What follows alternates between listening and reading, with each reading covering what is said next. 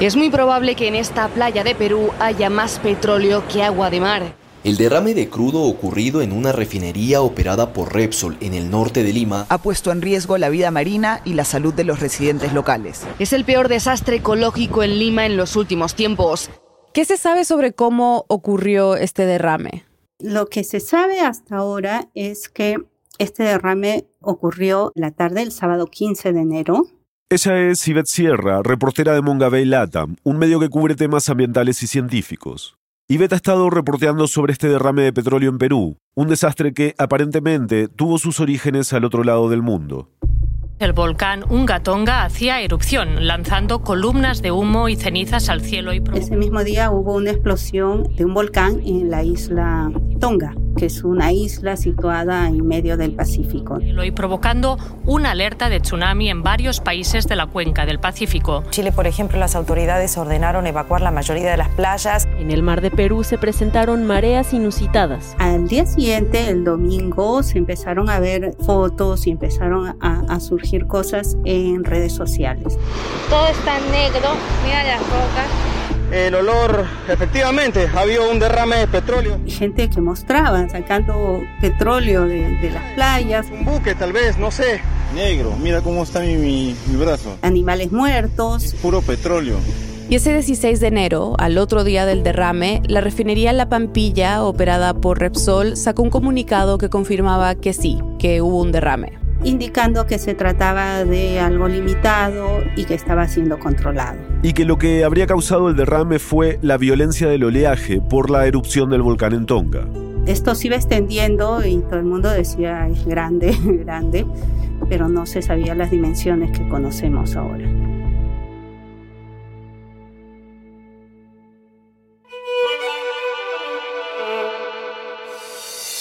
Bienvenidos a El Hilo, un podcast de Radio Ambulante Estudios y Vice News. Soy Eliezer Budasov.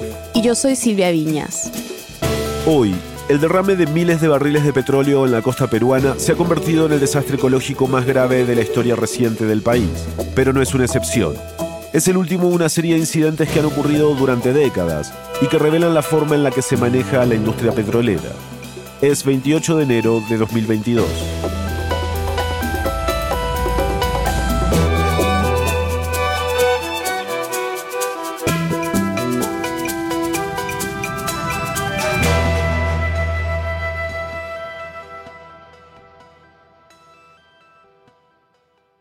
Perú tiene siete refinerías y la Pampilla es la principal, la que puede almacenar más petróleo. La refinería La Pampilla de Repsol figura entre una de las empresas más grandes ¿no? que operan en Perú. Para que se hagan una idea, la capacidad de refinación de la planta es tal que representa más de la mitad del volumen total de refinación de petróleo en todo Perú los barcos descargan o trasvasan desde el mar, ¿no? O sea, no están pegados a la costa, pero este, tampoco están súper, súper distantes.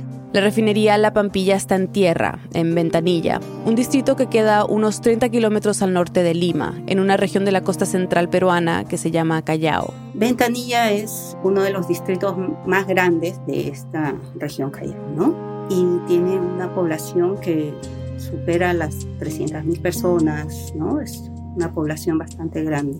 Tiene playas y hay mucho movimiento alrededor de esto también. Hay restaurantes, hay comercio, ¿no? Hay pesca también. Y bueno, es una, una ciudad donde la gente vive y también en el verano hay mucha visita, ¿no? O sea, estamos hablando de un derrame de petróleo en pleno verano, cuando llegan miles a pasar sus vacaciones en la playa. Aún así, la multinacional española Repsol al comienzo dijo que la situación estaba controlada y que el petróleo había caído en un área muy pequeña, de solo dos metros cuadrados y medio. Inicialmente la empresa Repsol informó que habían sido siete galones de petróleo, ¿no? siete galones no es nada. Nada, menos de un barril. Y bastante menos. Un barril, que es la medida estándar para el petróleo, almacena 42 galones de crudo, o sea, Repsol al principio reportó que se había derramado una fracción muy pequeña de un barril, poco menos de 30 litros de petróleo crudo. Pero en las horas y días siguientes, la capa oscura de petróleo que se extendía por la costa central de Perú sugería otra cosa. Las olas se tornan colores marrones y color negro. Donde pisamos brota petróleo. Terrible. El mar atrae más y más petróleo. Todos nos dábamos cuenta que eso era mucho, mucho más de lo que había reportado la empresa, ¿no? Pero no se tenía esa cifra hasta días después. Están matando las playas. Nos están matando con este olor. Compañeros, acá hay un pingüino que está embarrado con petróleo. Tenemos una medusa y está muerta, llena de petróleo. Y días después, el ministro del Ambiente salió a decir esto. Se ha estimado que había un derrame de 6.000 barriles de petróleo. Entonces estamos hablando de un derrame que se dio el, el sábado y la información oficial sale el martes, tres días después. Y la diferencia entre la información inicial y esa última es enorme. Se pasó de hablar de poco menos de 30 litros de petróleo a casi un millón. ¿Hacia dónde se ha movido el derrame? Se ha movido hacia el norte de donde ocurrió, ¿no? Y estamos en la costa central de Perú. Al día siguiente se hablaba que había llegado a Ancón, que es lo, lo que sigue a Ventanilla, que ahí incluso hay dos zonas protegidas que son un refugio para poblaciones muy grandes de aves marinas, peces y otras especies. Ahí vive la nutria marina, que está en peligro de extinción. Y el petróleo está subiendo hacia el norte. Y sigue, ¿no? Ese avance hizo que a casi una semana del desastre, el Ministerio del Ambiente de Perú decretara 90 días de emergencia ambiental en la zona costera afectada. La razón que dieron es que el derrame de petróleo crudo es un riesgo para la salud pública y tiene un impacto significativo en el ecosistema marino. Al cierre de este episodio, según cifras oficiales, el crudo había contaminado más de 100 kilómetros cuadrados de mar. Eso incluye más de 20 playas.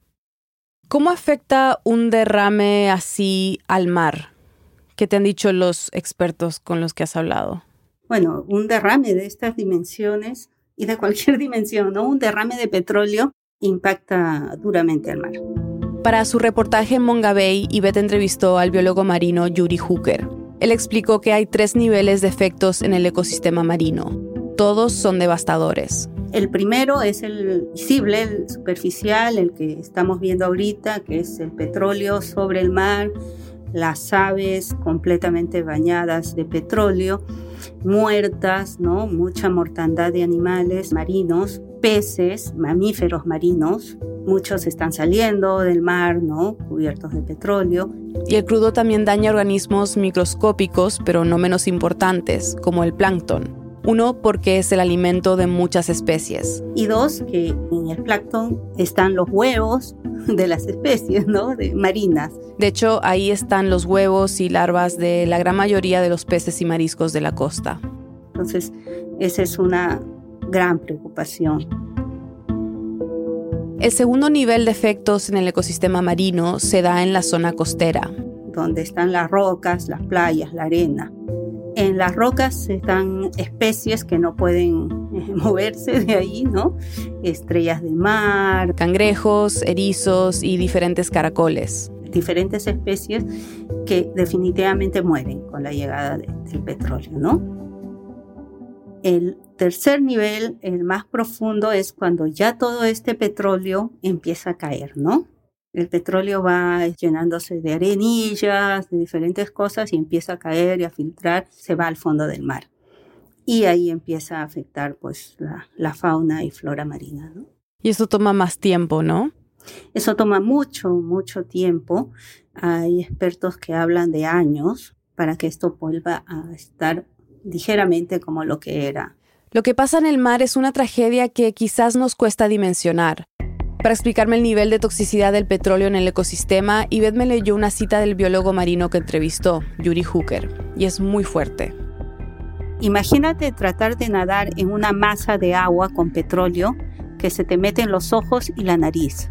Imagina los peces que no pueden escapar de respirar mientras el petróleo quema sus branquias y los invertebrados del fondo que raspan algas de las rocas, los que filtran agua para alimentarse y respirar, los que tragan barro del fondo para alimentarse de la materia orgánica. Todos ellos son afectados durante meses. Qué fuerte. es como morir asfixiado, me dice el biólogo, ¿no? Wow. Entonces, ese es, digamos, el impacto de, del petróleo, ¿no? Qué horrible. El daño biológico es incalculable, pero no es el único. Esto es como un efecto dominó.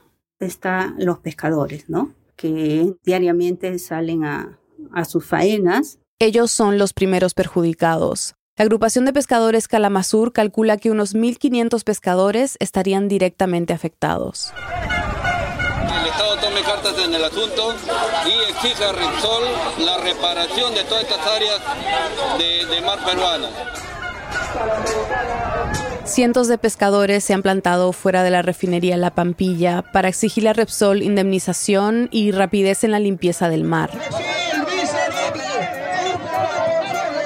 No se sabe cuándo podrán volver a trabajar, pero incluso cuando lo hagan, nada asegura que sus actividades de pesca no se vayan a ver afectadas. Me comentaba uno de los pescadores de la Asociación de Pescadores Artesanales de Ancón. Un grupo que desde hace años se organiza para practicar la pesca responsable y cuidar la zona. Que el monitoreo va a tener que ser constante, ¿no? Y cuando se vea que, que hay rastros, signos de, de contaminación, van a tener que frenar y dejar de salir. Estamos hablando de fauna marina, principalmente los peces que terminan llegando a tu mesa, ¿no? Digamos, esa es la, la conexión más, más, directa. El otro impacto es el turismo también, ¿no? Casi todos eh, vamos a las playas en, en verano. Unas 5 millones de personas visitan las más de 20 playas afectadas entre enero y marzo.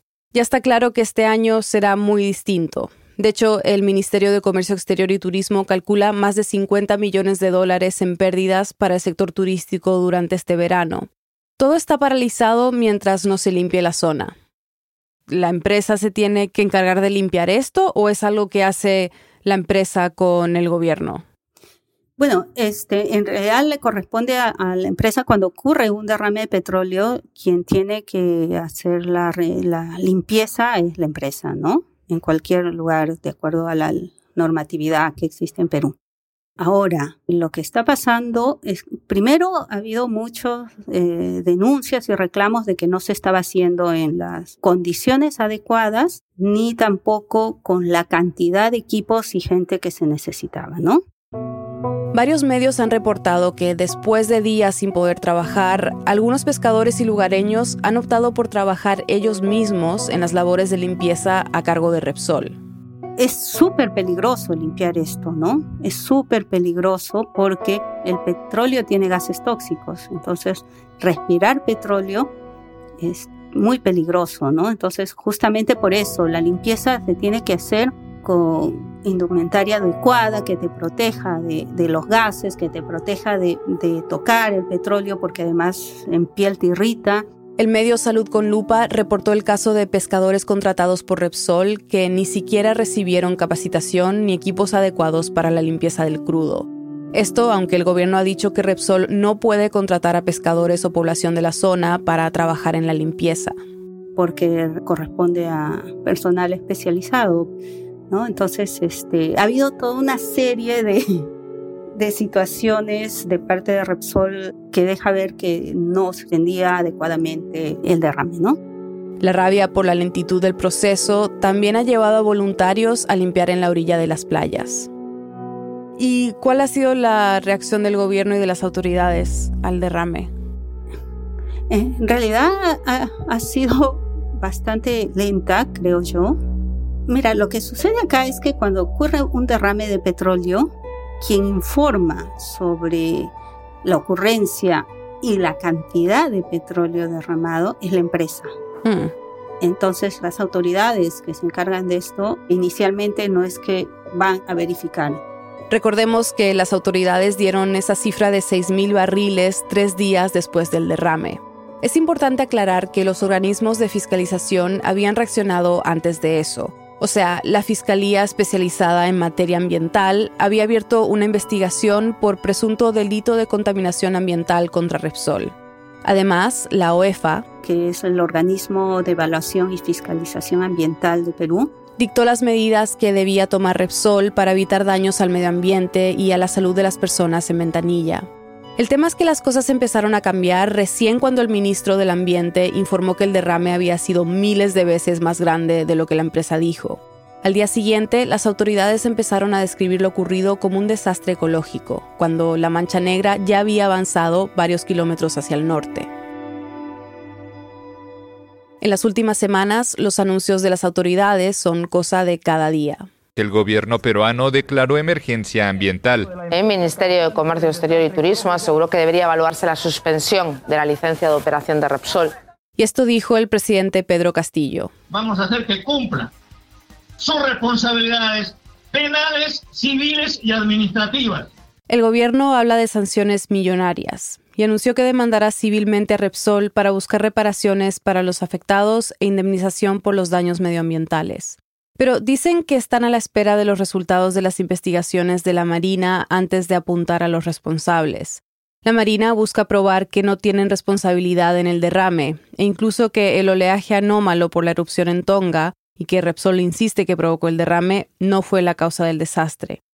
Mientras tanto, el buque está retirado en alta mar bajo una fianza de casi 40 millones de dólares. Y Repsol tiene plazo hasta este viernes 28 de enero para limpiar las playas, según aclaró la UEFA luego de que la empresa dijera que lo harían antes del fin de febrero.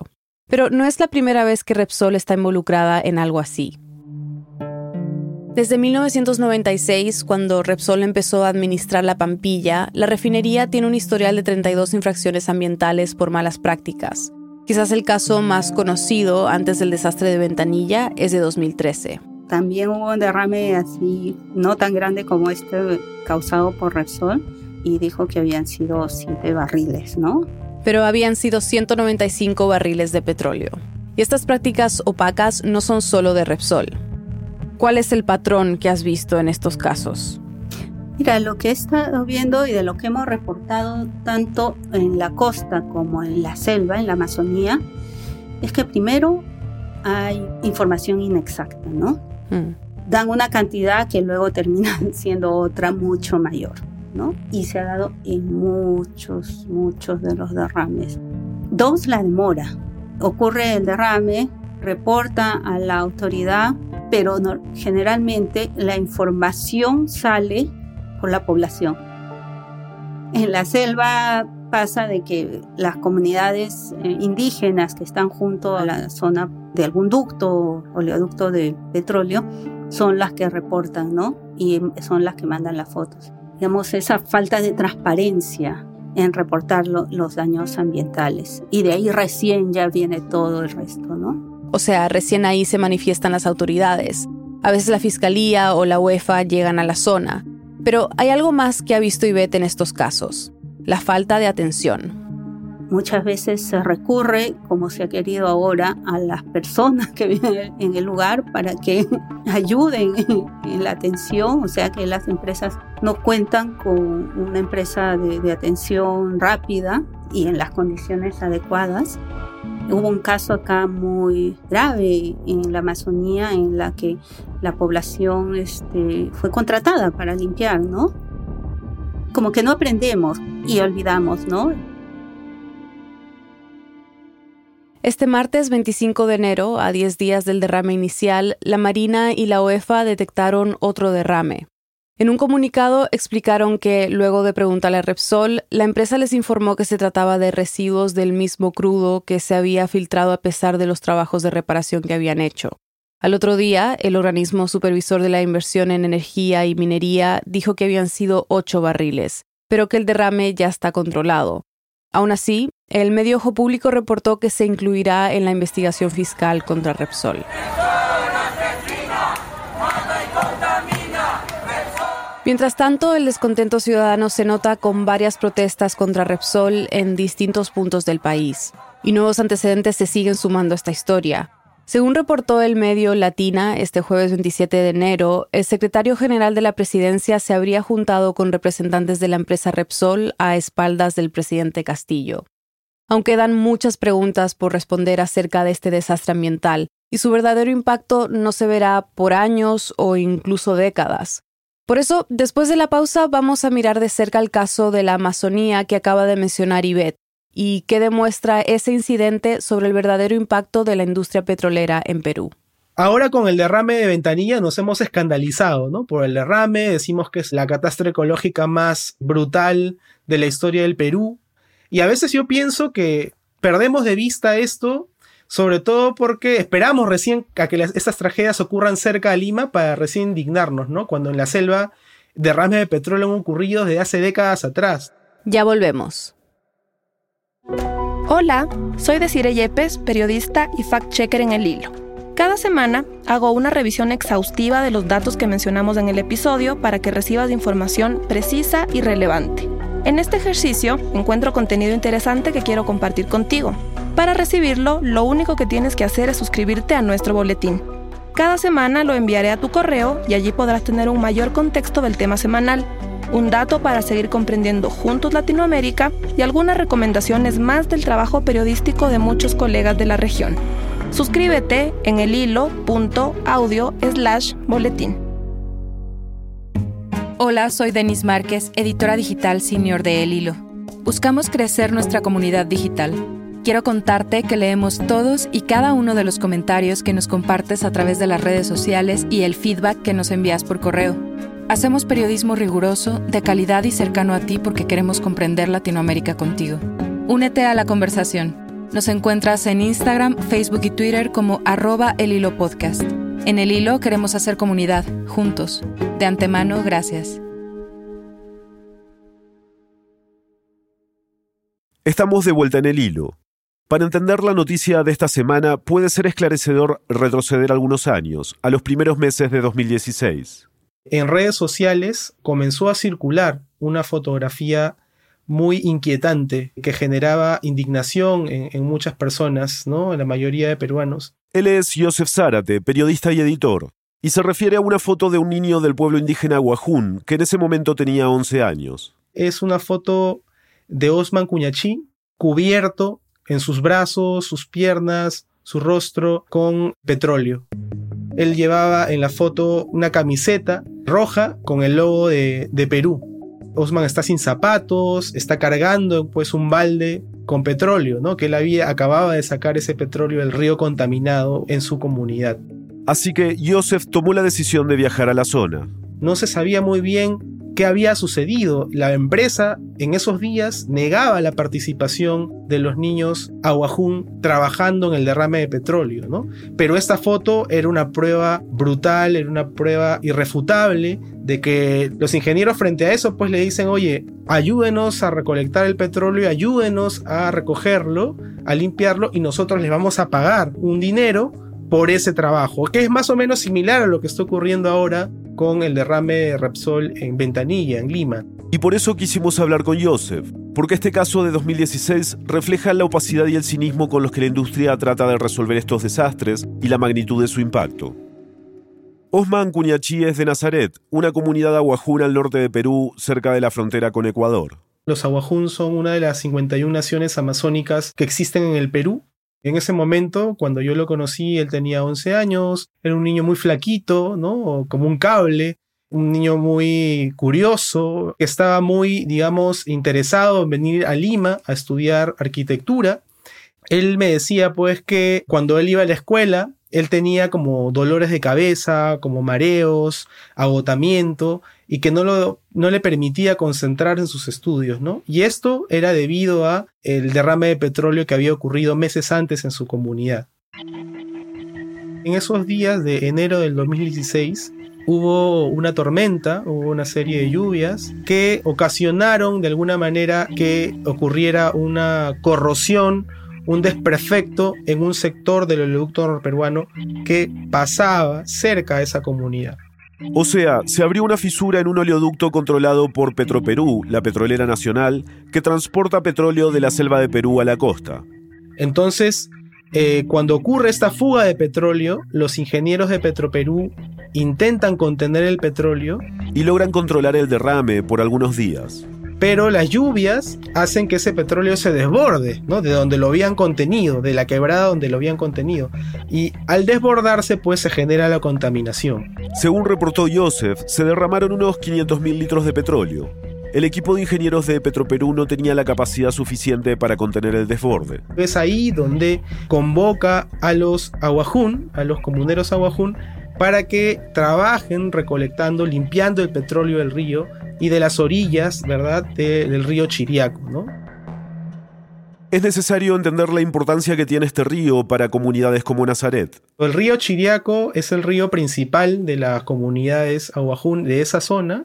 En ese río, pues, los niños bañan, juegan, lavan la ropa las madres, allí también se transportan pues los productos que vienen desde otras zonas. Recuerda que en la selva las carreteras son en realidad son los ríos, ¿no? Son las carreteras de agua, ¿no? Entonces, el río para las poblaciones amazónicas es el centro de su vida. Organizan su vida en función al río, ¿no? Entonces, que haya ocurrido este derrame allí eh, no era una cosa menor, ¿no? Era una cosa que realmente les afectaba y les perjudicaba, ¿no? Y ese río ahora tenía una gran mancha negra de petróleo. Estaba arrasando pues las chacras, estaba arrasando eh, los platanales, los lugares donde siembran yuca. Entonces, cuando Petroperú ofreció pagar a los que ayudaran a limpiar el río, muchos en la comunidad aceptaron. Joseph dice que en una zona donde 6 de cada 10 personas son pobres, este pago podría tener un gran impacto. Me contó, por ejemplo, sobre un agricultor de plátano que al día ganaba más o menos 20 soles o unos 5 dólares. Por juntar crudo en un solo balde, Petroperú le podía pagar hasta siete veces más. Entre los que fueron al río para limpiar estaba Osman. Fue con sus hermanos a recoger este producto con baldes, ¿no? baldes vacíos de pintura, sin ningún tipo de protección, solamente recoger el petróleo con sus manos, con eh, botellas de plásticos partidas a la mitad. Y cuando Osman fue con sus hermanos al río, él me contaba que vio también a madres embarazadas, abuelos, abuelas, padres de familia, todos estaban ahí sin ningún tipo de protección. Porque aunque los ingenieros de Petroperú les habían prometido un pago por recolectar el petróleo, no les hablaron sobre el costo que esto podría tener para su salud. Cuando Osman y sus hermanos regresaron a su casa, después de que su madre los regañó por salir sin permiso, trataron de limpiar el petróleo que les había manchado la piel. Primero intentan con detergente para ropa, no se puede, intentan con lavavajillas, tampoco se puede. Entonces, eh, un primo suyo que vive cerca a su casa, que también había ido a recoger petróleo, les dice que podían sacarse el crudo con gasolina de motocicleta. Uf. Y Osman hace eso, ¿no? Le hace caso a su primo y se quita el petróleo con ese producto. Y pues todo el cuerpo le queda pues ardiendo, picando. El día siguiente, Osman y sus hermanos fueron al lado de la carretera para esperar su pago de los ingenieros de Petroperú. Y todo lo que ellos cuentan es que cuando los ingenieros llegan, evalúan si deben pagarles o no el dinero que les habían prometido, ¿no? Algunos dicen, no, mira, tú no has recolectado suficiente petróleo, no te voy a pagar lo que te prometí, sino te voy a pagar, en vez de 150 soles, te pago 20 soles. Y a Osman cuando Osman presenta su balde con petróleo, el ingeniero le dice, oye, no, tu balde tiene más agua que petróleo, entonces te voy a dar solamente dos soles. Uf. ¿no? Que son más o menos 60 centavos de dólar. Y con ese dinero lo que hace Osman es, con sus amigos, van a la tienda y se compran una botella de Pepsi y una galleta con forma de animalito. Joseph, ¿Cómo le afectó a Osman y a sus hermanos sacar el combustible del río? Cuando yo visité la comunidad por primera vez en junio del 2016, según informes de la Coordinadora Nacional de Derechos Humanos, habían ya 25 niños y niñas que eh, presentaban, digamos, contaminación en su sangre por metales pesados. Incluyendo a Osman presentaban plomo, arsénico, mercurio, cadmio en niveles mayores a los permitidos por la Organización Mundial de la Salud. Entonces, dichas sustancias pueden afectar el sistema nervioso, la capacidad para aprender, causar hipertensión, insuficiencia renal y pueden ocasionar hasta cáncer. Joseph me dice que estos impactos negativos en la salud local se vieron reflejados en ausentismo escolar. varios niños pues perdieron clases, no iban a clases o si iban a las clases no tenían capacidad para poder atender. Algunos, eh, según lo que yo pude averiguar, se desmayaban en medio de las clases, tenían sarpullido en la piel, tenían dolores de cabeza, agotamiento, náuseas. Todos síntomas de la contaminación. Además, el derrame paralizó la pesca en el río, que, como nos dijo Josef antes, es crucial para la comunidad. Según las autoridades este, ambientales, dijeron que estaba prohibido pescar. Sin embargo, a pesar de que estaba prohibido pescar, conforme fue pasando el tiempo, pasaron los meses, obviamente el río se va llevando el petróleo, ¿no? Entonces la gente al verlo dice, bueno, ya no hay petróleo, entonces voy a volver a pescar. Entonces a los pocos meses volvieron a pescar y volvieron a hacer su vida como antes, ¿no? A bañarse y demás, ¿no? Este mes se cumplen seis años desde el derrame y según reporta la prensa peruana, el Ministerio de Salud todavía no ha dado luz verde sobre si se puede consumir o no el agua del río. Los que pueden lo evitan, pero hay muchos que no tienen esa opción. Joseph, todo lo que me cuentas sobre este derrame en Nazaret, bueno, es impresionante, ¿no? ¿Es común que Petroperú o alguna otra compañía llegue y le ofrezca dinero a las personas, a las comunidades afectadas por un derrame para que lo limpien? Es, es común que esto suceda porque en la selva peruana, en muchas de estas zonas, hay una profunda necesidad de trabajo. Entonces, cuando yo conversaba con, con los comuneros aguajún, ellos reconocían que el derrame de petróleo era un desastre ecológico para sus comunidades, que estaba contaminando sus ríos, que podía afectar la salud de ellos. Algunos de ellos me decían, con preocupación, esto es terrible, esto es un desastre, pero al mismo tiempo es como si este dinero que están ganando por recoger el petróleo hubiera caído del cielo, porque hay mucha necesidad, ¿no? Para comprar los útiles escolares, para comprar comida, para poder movilizarse, ¿no?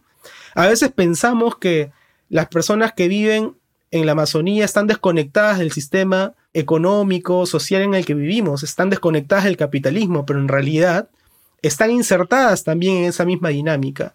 Entonces, para eso necesitan trabajar, necesitan dinero y el petróleo, los derrames de petróleo, para muchos de ellos se convierte en una oportunidad de progresar.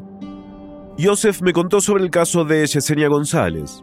Ella es de una comunidad a pocos minutos de Nazaret y trabajaba en un puesto de jugos. Después del derrame fue contratada por Petroperú para ayudar con esa limpieza. Cuando Joseph la conoció, había ascendido al puesto de asistente del ingeniero que dirigía las operaciones. Con lo que pudo ahorrar en su nuevo trabajo y el de su marido, que también fue contratado por Petroperú, pudieron mudarse con sus dos hijas de un cuarto alquilado a una casa propia. Cuando yo la conocí, ella me mostró su casa, ¿no? Era una casa inmensa, mucho más grande que, que, el lugar donde yo vivo, de 200 metros cuadrados. Se había hecho dentro de su casa su propia juguería. A sus dos niñas les había comprado pues sus juguetes, se había comprado un televisor, pantalla plana.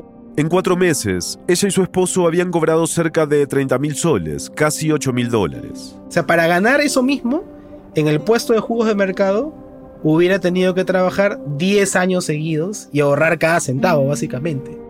Entonces ahí te das cuenta lo brutal que puede haber sido el cambio debido al derrame, ¿no? Yo me acuerdo muy bien cuando yo le pregunté, ¿no? Oye, tú no tienes miedo de contaminarte, de que tu salud se perjudique, ¿no?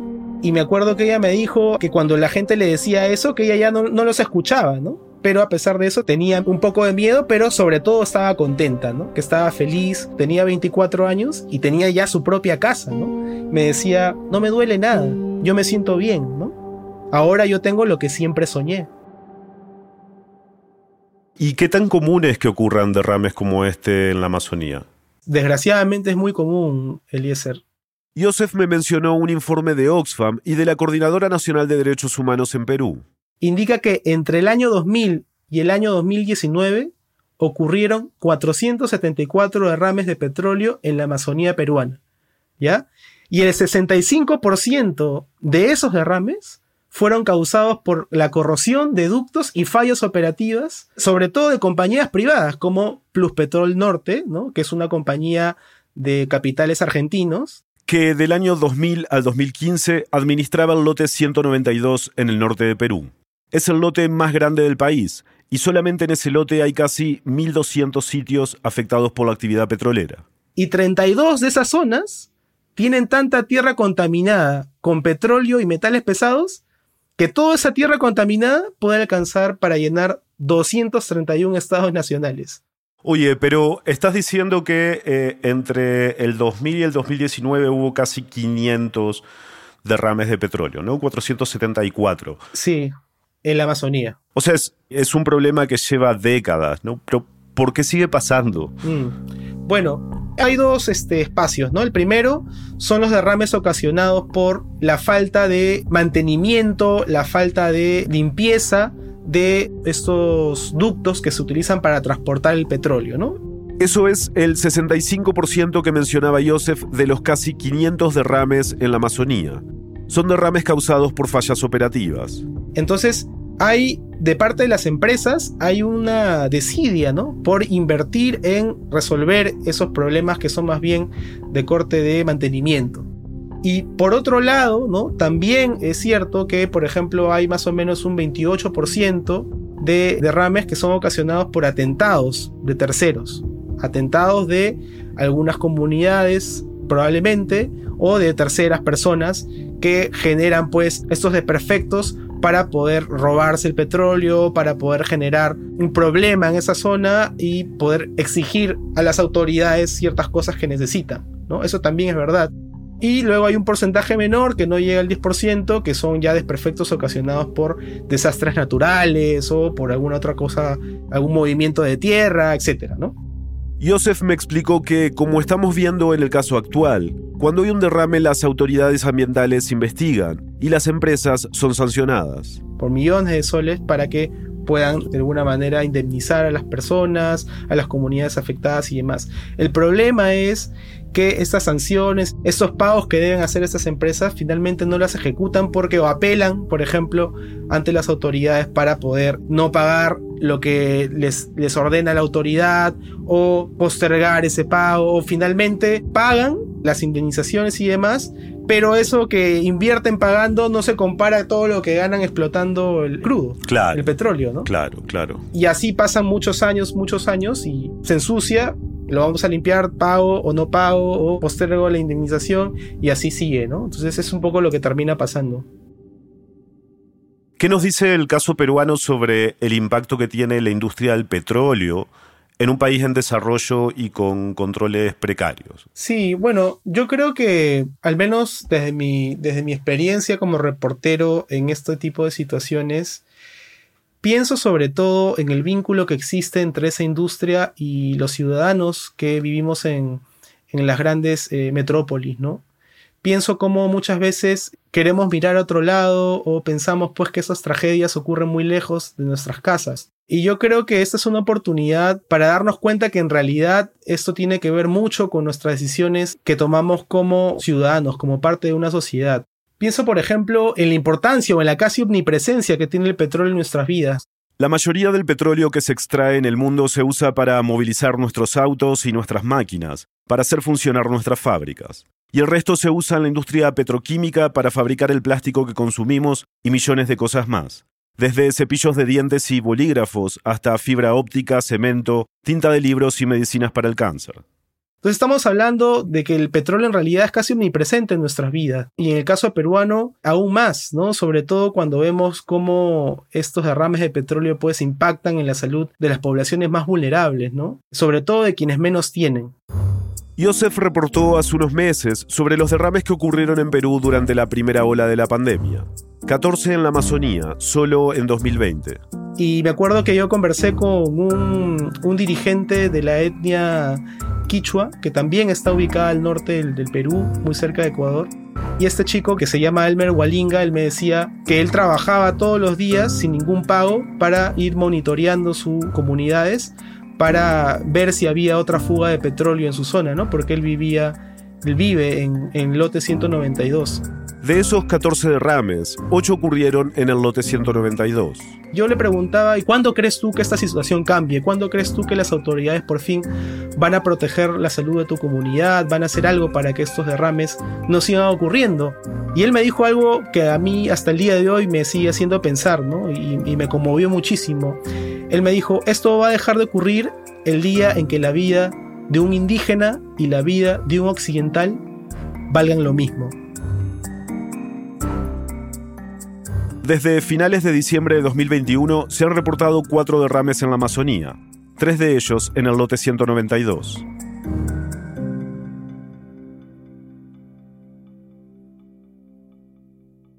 Yosef habló con el papá de Osman unos días antes de la publicación de este episodio. Osman ahora tiene 17 años y el año pasado terminó el colegio. Está trabajando en un hostal en Chiclayo, una ciudad de la costa al norte del país. Limpia habitaciones, recibe a clientes. Los planes que tenía para mudarse a Lima y estudiar arquitectura son imposibles de realizar, le dijo el papá de Osman a Yosef, porque no tienen el dinero. El plan es ahorrar para que Osman pueda entrar a un instituto técnico donde aprenderá a manejar maquinaria pesada. En cuanto al estado de salud de Osman y sus hermanos, el padre dice que todavía sienten repentinos dolores de cabeza y mareos, pero nada más.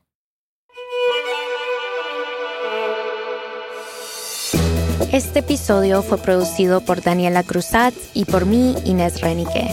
Fue editado por Silvia Viñas, Daniela Alarcón y Eliezer Budasov. Desiree Yepes hizo el fact-checking. La mezcla y el diseño de sonidos son de Elías González, con música compuesta por él, por Remy Lozano y Andrés Aspiri. El resto del equipo del hilo incluye a Mariana Zúñiga, Denise Márquez, Paola Leán, Elsa Liliana Ulloa y Camilo Jiménez Santofimio. Daniel Alarcón es nuestro director editorial. Carolina Guerrero es la CEO de Radio Ambulante Studios. Nuestro tema musical lo compuso Pauchi Sasaki. El Hilo es un podcast de Radio Ambulante Studios y Vice News. Gracias a quienes se han unido a De Ambulantes, nuestras membresías. Dependemos de miembros como ustedes para garantizar el tipo de periodismo que hacemos en El Hilo.